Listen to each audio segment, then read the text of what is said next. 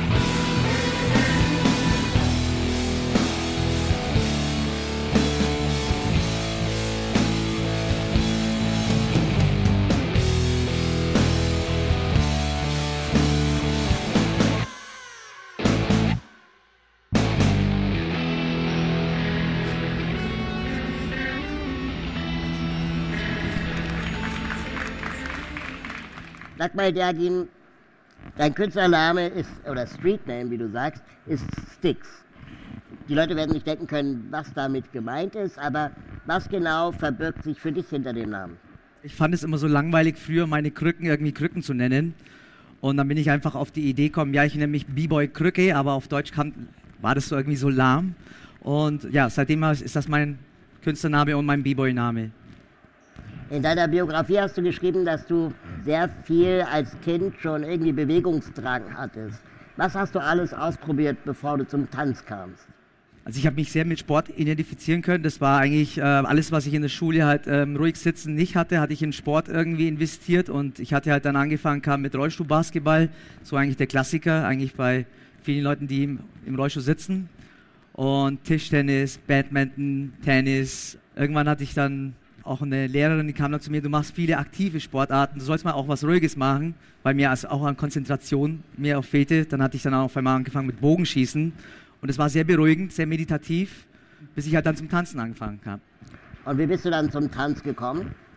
Ich habe Tanzen angefangen in den Mitte 80er mit Breakdance, als es auch zu uns nach Augsburg kam. Hat jeder irgendwie so ein bisschen mal gebreakt. Wahrscheinlich hast du auch mal so mal die Welle mal probiert. Und ja. äh, mein Cousin war halt eigentlich einer von den besten Tänzern, so die es in Augsburg gab. Und ja, für mich war das halt auch so eine Art Vorbild. Und als mein Cousin halt dann gesehen hat, dass ich sehr talentiert war, hat er mich in dieses Jugendhaus mitgenommen, ähm, wo sich halt die Augsburger Hip-Hop-Szene sich trifft. Ich hatte auch nicht viel Zeit zum Nachdenken gehabt. Mein Cousin hat mich dann irgendwann mal reingeschubst.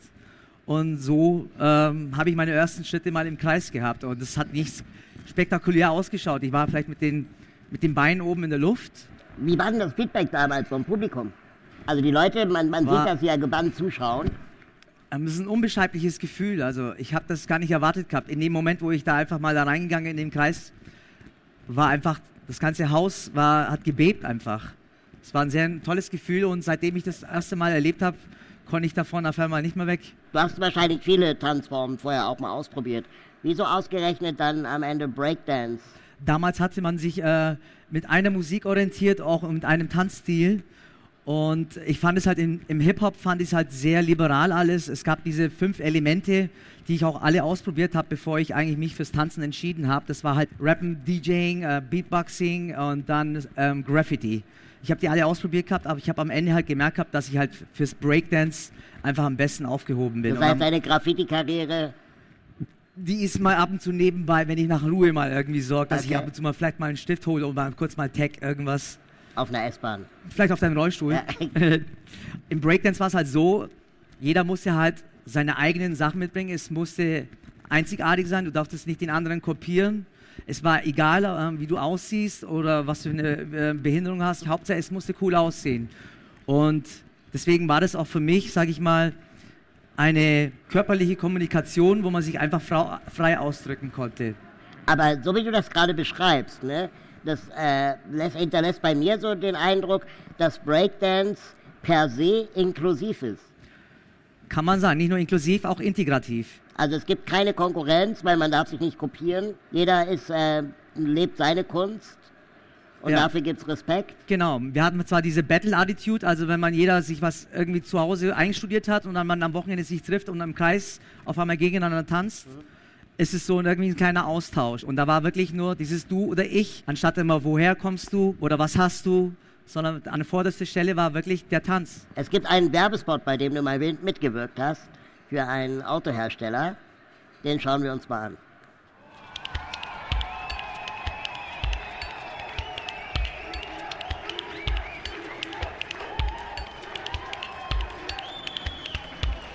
Wenn einer schon oft gefallen ist, dann bin es ich.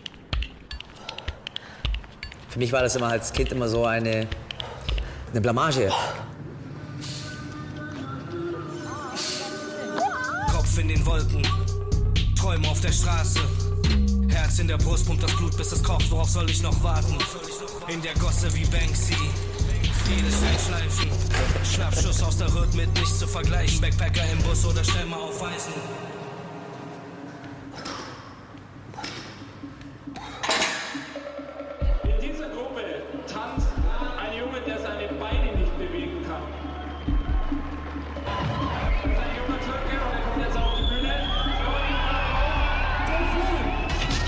Breakdance-Szene zu uns nach Augsburg kam, war das wie wenn es von einem anderen Planeten kam. Als ich dann zum Tanzen angefangen habe, kam auf einmal Respekt und Anerkennung.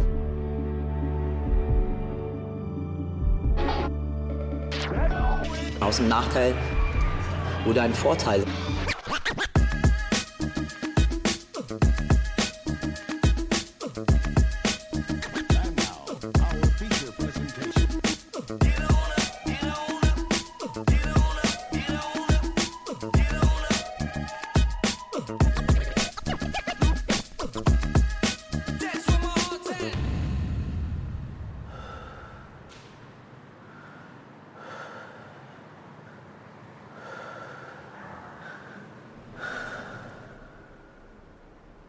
Ich tanze, fühlt sich das an, wie wenn ich fliegen würde.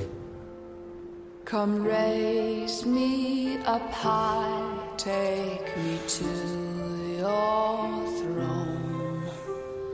That's when heaven feels like home. Wow. Finde ich sehr beeindruckend, auch so die, die Leidenschaft, die da bei dir da, da drin steckt. Also das ist nicht nur ein Werbespot, sondern das bist halt auch du. Was ist Tanz für dich?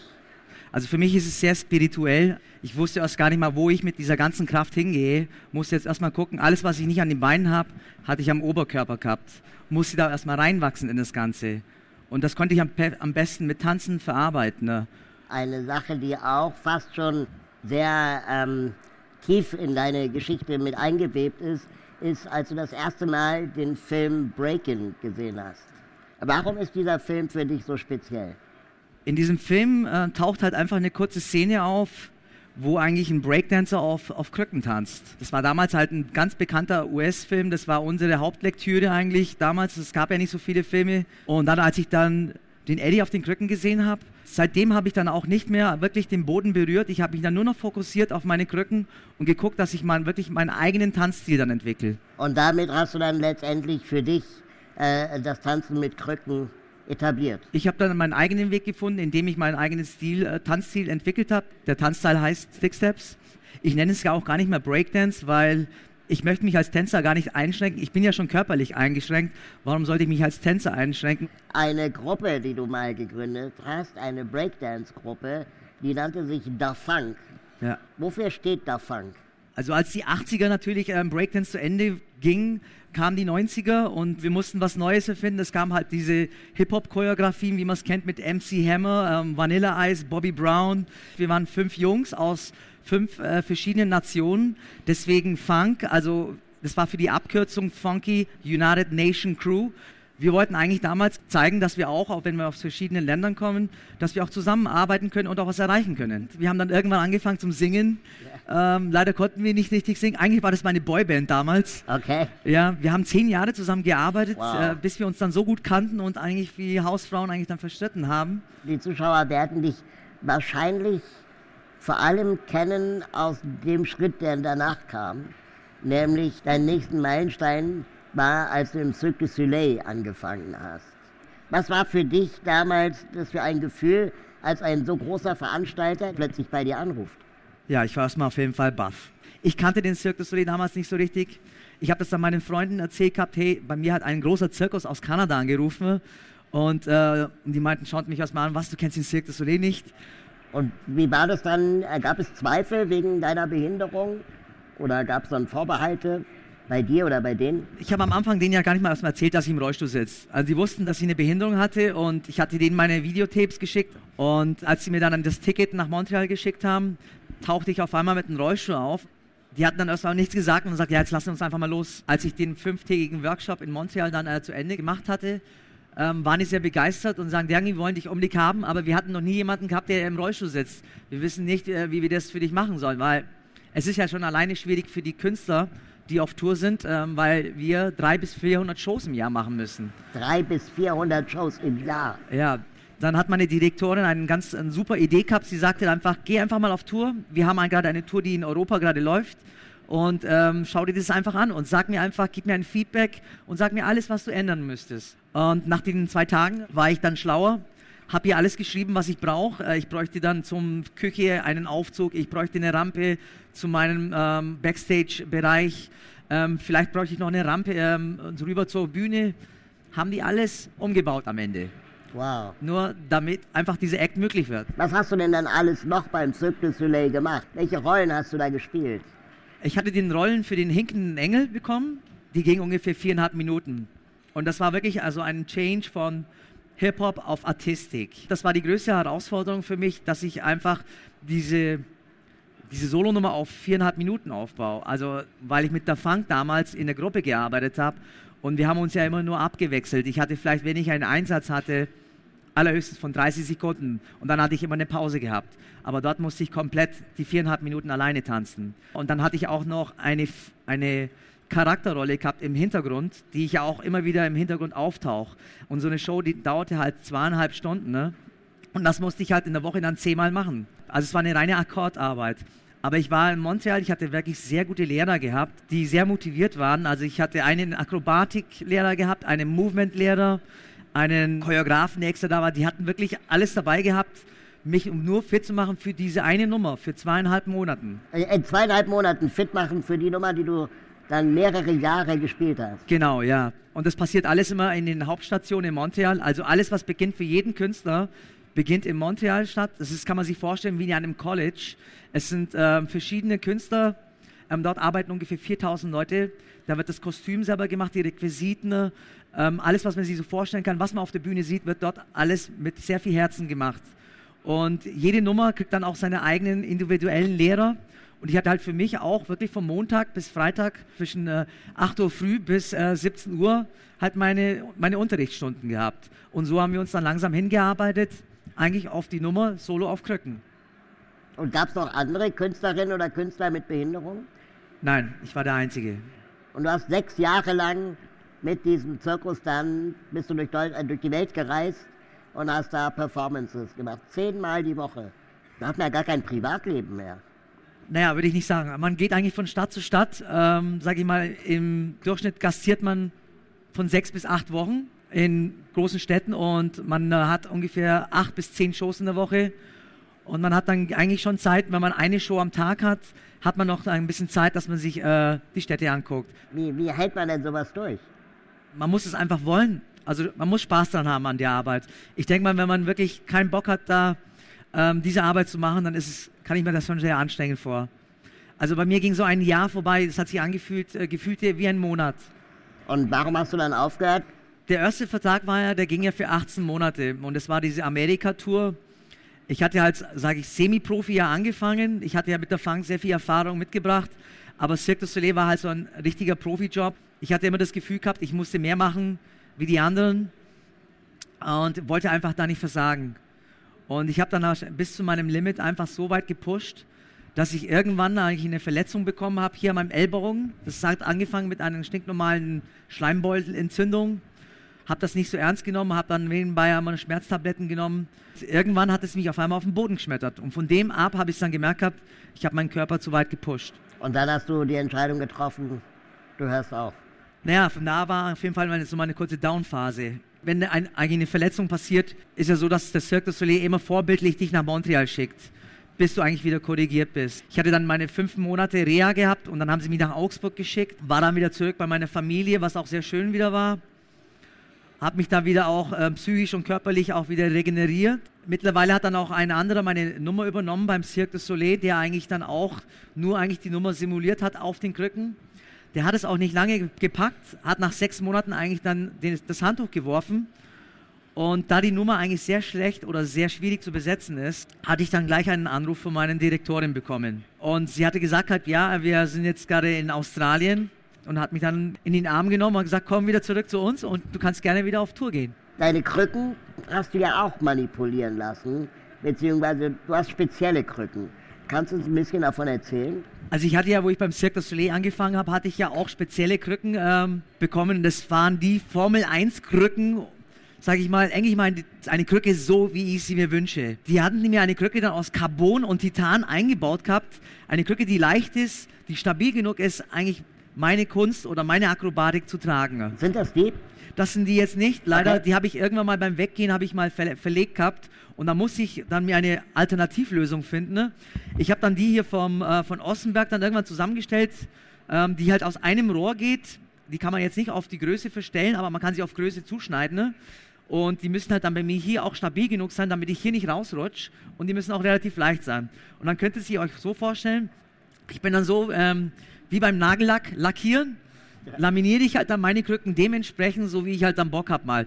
Ich habe auch vorne hier Oscar, der hat auch wunderschöne Krücken aus Carbon, die man hier sieht hier. Die sollen eigentlich 200 Gramm nur wiegen, also das finde ich auch voll cool. Sind wie Luft. Muss man, willst du mal testen kurz? Oh, die sind ja echt leicht. Ja, Sehr super, ja. Krass. Du hast mal gesagt, dass, dass Krücken auch eher ein Accessoire sind. Ich benutze ja alle, ich benutze ja meinen Rollstuhl und auch meine Krücken benutze ich ja auf der Bühne, deswegen nenne ich sie auch meistens auch Requisiten. Ne? Du hast dann später deinen eigenen Tanzstil entwickelt. Kannst du den, wie würdest du den beschreiben? Äh, mein Tanzstil ist ja jetzt aus diesem Hip-Hop-Bereich und dann mit diesem Artistik hat sich zusammen vermischt. Ich habe mich halt von Elementen wie ähm, vom Kampfsportarten habe ich mich inspirieren lassen, wie Capoeira und Kung Fu ähm, man sieht das ja, wenn ich meine Krücken schwinge, das kommt sehr viel vom Martial Arts. Ich versuche eigentlich alle Elemente, Tanzstile, die ich eigentlich so sehe, mir anzugucken und das einfach zu äh, übersetzen dann auf meinen Körper eigentlich. In, in einem Text habe ich mal gelesen, dass du das, deinen Tanzstil als rebellisch formulierst. Was meinst du damit? Meinst du damit den Kampf, die Kampfkunst? Ähm, nein, ich möchte es den Leuten einfach zum Besseren belehren dass auch wirklich es alles möglich ist, wenn man wirklich darauf Lust hat. Und äh, ich finde es halt immer so cool, dieser Überraschungseffekt, wenn man auf einmal vom Rollstuhl aufsteht und auf einmal zum Tanzen anfängt. Ja, das würden die nie erwarten. Aber das ist dieser Wow-Effekt, ist dann immer wieder da.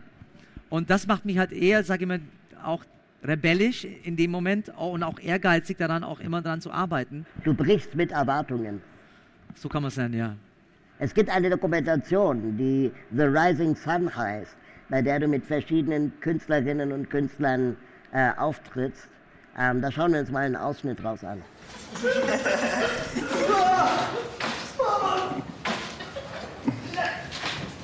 Eine Drehung!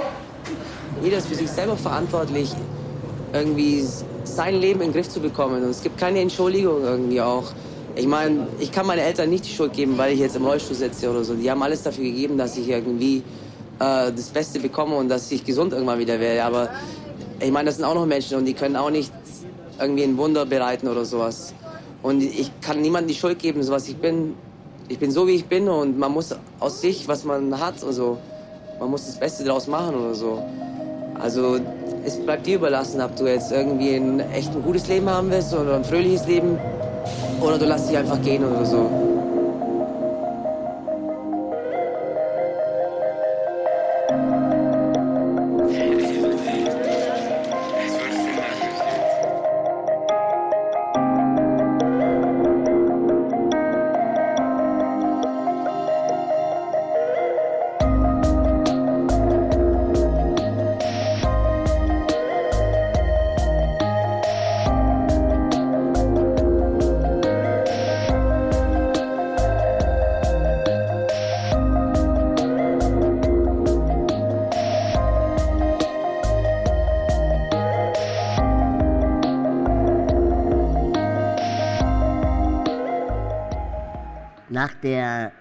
Cirque du Soleil-Geschichte und nach diesem Film hast du dann die Entscheidung getroffen, dass du auch eine Autobiografie herausbringen möchtest.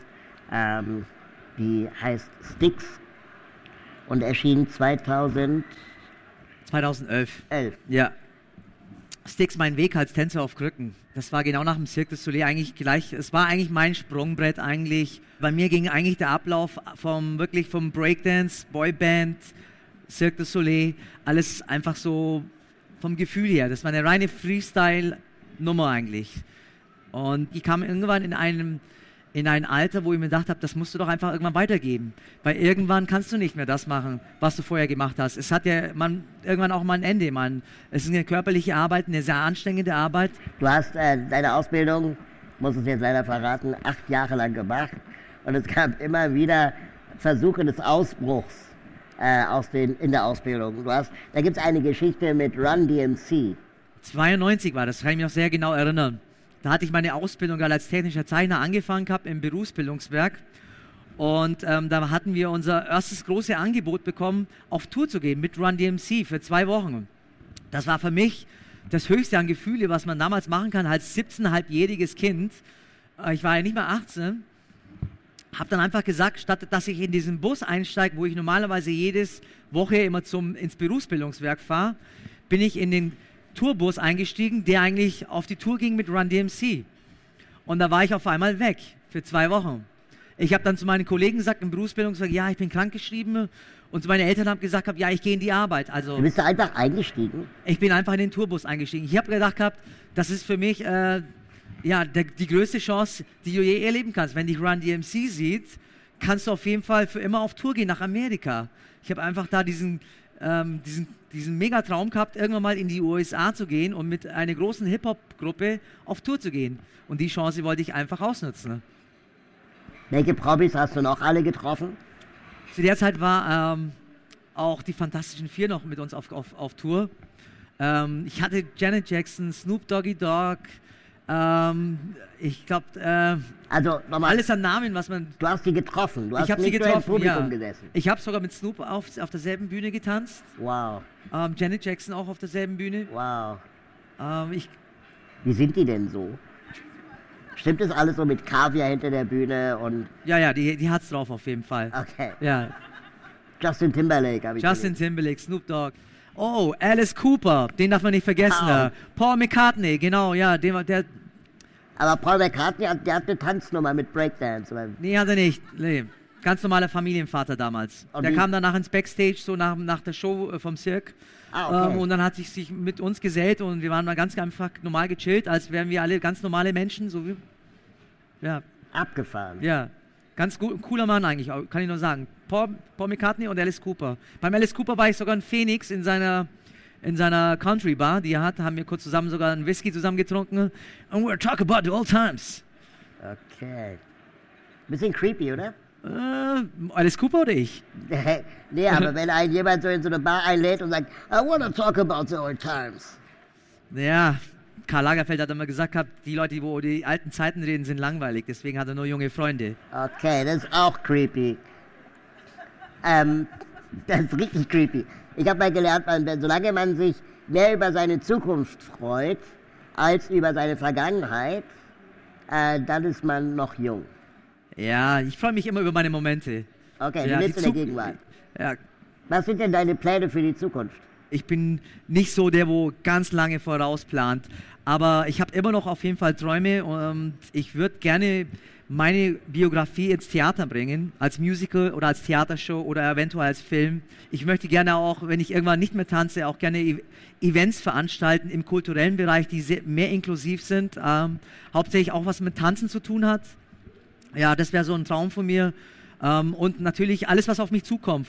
Ich habe noch eine letzte Frage. Das ist die berühmte Social Media Frage. Und zwar möchte ein gewisser Runniversum auf Instagram von dir wissen, dass natürlich jede Tanzkarriere irgendwann einmal zu Ende geht. Ähm, wie möchtest du dann in Zukunft deinen Lebensunterhalt bestreiten? Also ich bin ein Überlebenskünstler. Ich mache mir da keine Sorgen, dass ich da irgendwann verhungern werde. Ähm, es gibt immer viele Möglichkeiten und so. Und ich bin immer noch gerne auf, auf der Bühne. Und ich werde es so lange machen, wie es geht, weil es ist jetzt nicht so eine typische klassische Tanzform. Ähm, ich habe jetzt auch nicht diese Konkurrenzkampf, denke ich mal. Ich habe auch, ich meine, für mich ist es auch okay, wenn es morgen auch, wenn ich nicht mehr tanzen muss. Also ich habe sehr viel erlebt. Ich würde mich dann auch mehr ins Intellektuelle dann weiter reinstudieren wieder. Also ins Büro kann ich heute, wenn ich will, jederzeit wieder zurück. Ähm, ich würde auf jeden Fall erstmal eine Weltreise machen. Mir einfach einen Camper kaufen, einfach durch die Welt nochmals, einfach wieder mal Ru- Ruhe finden und wieder neue Sachen planen. Dergin, das hat super viel Spaß gemacht mit dir. Ich würde jetzt unheimlich gerne heute Abend mit dir noch mal ein Bier trinken gehen. Ja, auf jeden so. Fall. Schön, dass du da warst. Vielen Dank. Vielen Dank auch an das Publikum hier auf der Reaker. Schön, dass Sie alle da waren. Bis zum nächsten Mal. Und jetzt alle auf die Bühne und wir gerne tanzen. 呵呵呵